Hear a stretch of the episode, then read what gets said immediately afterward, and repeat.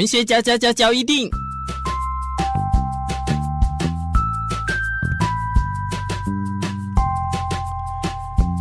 欢迎收听文学教一定。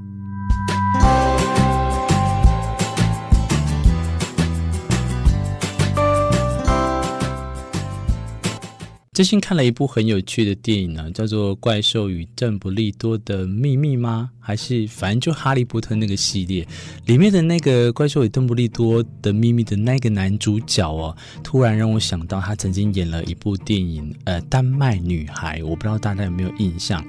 那突然很有感的想要跟大家分享在这一集里面。而虽然叫《丹麦女孩》，可是它是英国二零一五年发行的专辑电影呢。讲述的是历史上第一位性别换置的手术的丹麦画家莉莉艾尔伯，那如何在保守陈旧的时代呢，对抗着世界的恶意，以及为了真实的自己而活，大概是这样的剧情啊。我想到那个男主角，他也是演过这个《爱的万物论》，然后演那个霍金博士夺得奥斯卡奖的那一个，哎。啊，我讲你们也不知道他是谁，艾迪·瑞德曼。如果有看过的就会知道啦。哈。那其实这部片曾经也有被人家抨击过，提出一个质疑啦，就是说，你们既然要叫人家来去呃讲述有关跨性别者的电影，那为什么不找一个真正跨性别者来演这部电影呢？那其实如何自然地展现跨性别者的气质？毕竟在影史当中有涉及跨性别者的作品，真的不在少数。不过却都是用制造笑料啊，很少有像这一部里面去揣摩少数族群的心境啊。我是可以给予肯定。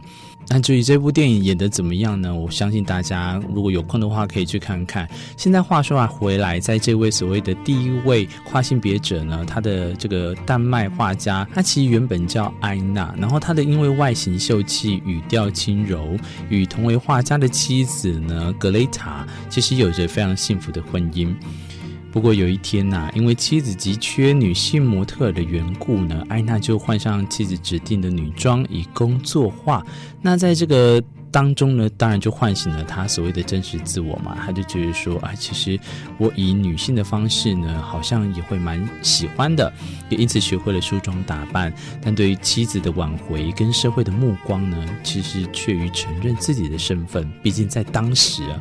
那这个剧情呢，其实演出了对跨性别者的不谅解。毕竟在保守陈旧的年代里面，你看哦，连我们在这个年代，我们有时候都会觉得，现在这个时候有一些价值观还是很保守、很陈旧。更何况在那个时候呢，是如此的封闭。莉莉的存在，便是对于普遍价值观的挑战。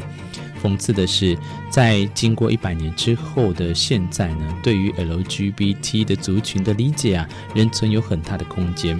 在真实世界的吐息之间呢，如何活得真实，而且已经是常态的情况下，还要躲避社会责难，顺从普世价值观，总是有千百个理由啊，来去伪装自己。所以，其实到头来，话说我们自己该是怎么样去面对？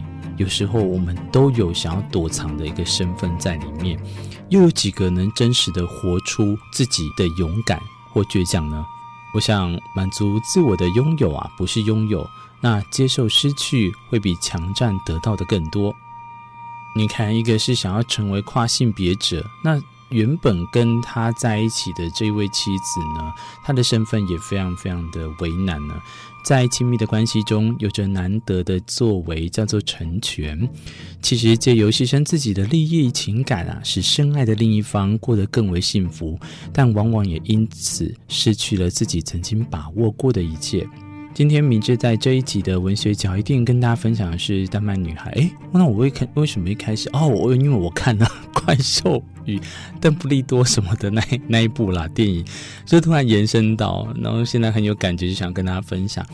想要讲的不是说《丹麦女孩》演得多好啦，那个也其次，是要讲的是她凸显出来的一个概念，就是勇气跟宽宏。我我相信大家是很难得可以在一个人身上。具备这两样特质这么完全的，那是对于生命的尊重跟珍视的延伸。毕竟还有在未来的时候啊，我们能活出自己想要的样子，才是对于人生的负责？还是说你要一辈子就在别人的眼光中生存下去？这个是很值得哈，让大家去想想的。不是每个人都做得到，对不对？我相信你一定现在在收听的时候，可能也有类似相关的情况，或者是说讲一个最实在的，我们可能在家人面前是很可以坦诚自己的样子，可是，在同学之间、同事之间的时候，又是另外一个样子了。在上司之间的假处呢，更不用去讲，我们可能会有很非常多的形式去面对以及去应变。那该怎么样呢？我觉得不要说一定要完完全全的做好自己。如果你能在这一些应对当中呢，变换得宜，那这也是你厉害的地方。只是不要迷失了自己，或者是在你最困苦、失落的时候呢，不要因为这样子就觉得自己很没有用，失去了自信，往往都会开始让你自己啊垂头丧气、失志丧志的开始。这时候就找人倾吐吧。找你一个最信任的人，跟他分享这样的事情，而不是借酒消愁啊。用这样的方式呢，不是得到更好的理由。希望跟今天分享到这边，也希望大家呢有任何问题想要继续跟我来进一步探讨的，或者下一次想要再讨论什么主题的，可以留言在 YouTube 的文学角一定，我一定会跟大家来好好的讨论。好啦，我们下一集再相会喽，拜拜。